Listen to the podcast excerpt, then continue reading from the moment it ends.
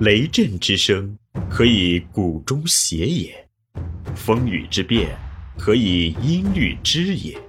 玄于语叹而知造湿之气，以小明大。东方哲学是世界文化史上重要的精神财富，对中华民族乃至对东方各国都产生了极为重要的影响。东方智慧导读系列，正是一本普及性的东方哲学读本。欢迎收听。玄宇文化独家出品的《东方智慧导读系列之无中生有的自然之道》，老子导读，刘丰涛编纂。第九集，老子之道的脉络八，道之脉络一。道这个字在老子书上前后出现了七十三次。这七十三个“道”字，符号形式虽然一样，但是意义内容却不尽同。因此，我们必须在不同的章句中去逐一寻找“道”字的脉络意义。下面根据王弼本所排定的章次，将“道”字所出现的上下文字依次的列出来，以寻求它的确实含义。一章。道可道，非常道。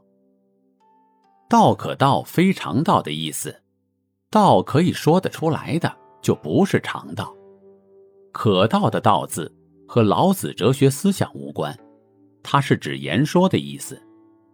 第一个道字和第三个道字是老子哲学上的专有名词，这里指道是构成世界的实体，也是创造宇宙的动力。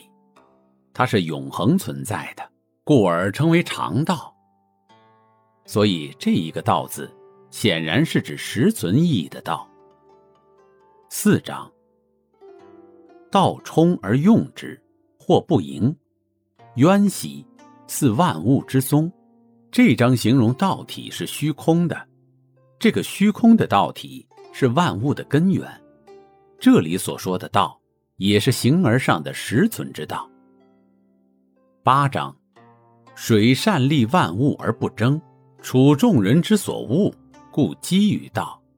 这个道表现了不争的特性。这个不争之道，不同于形而上的实存之道。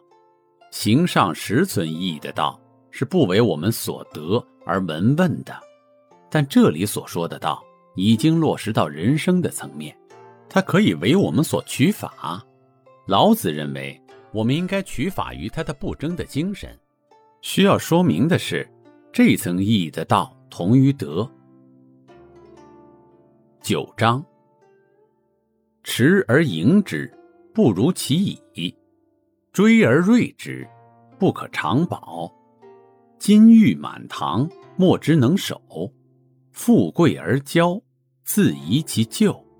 功成名遂，身退，天之道。追而锐之，不可长保；富贵而骄，自遗其咎。这就是老子借金的观念。功成名遂身退，老子认为是自然之道，也就是天之道。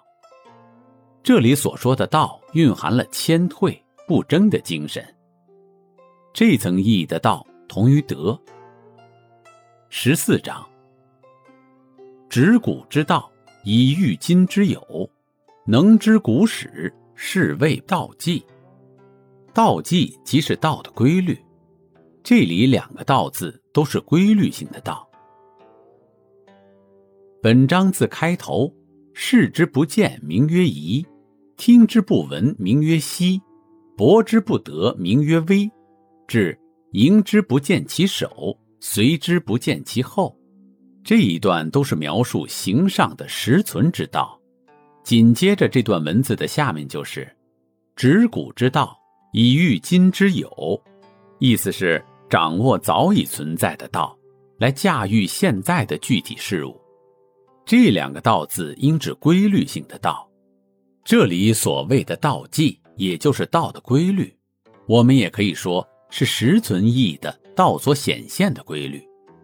实存的道体，虽然不为我们所认知，但当它作用于物所显现的规律，却可为我们所遵循。这里是玄宇文化东方智慧导读系列之无中生有的自然之道，老子导读。感谢您的收听。思而变，知而行。以小明大，可知天下。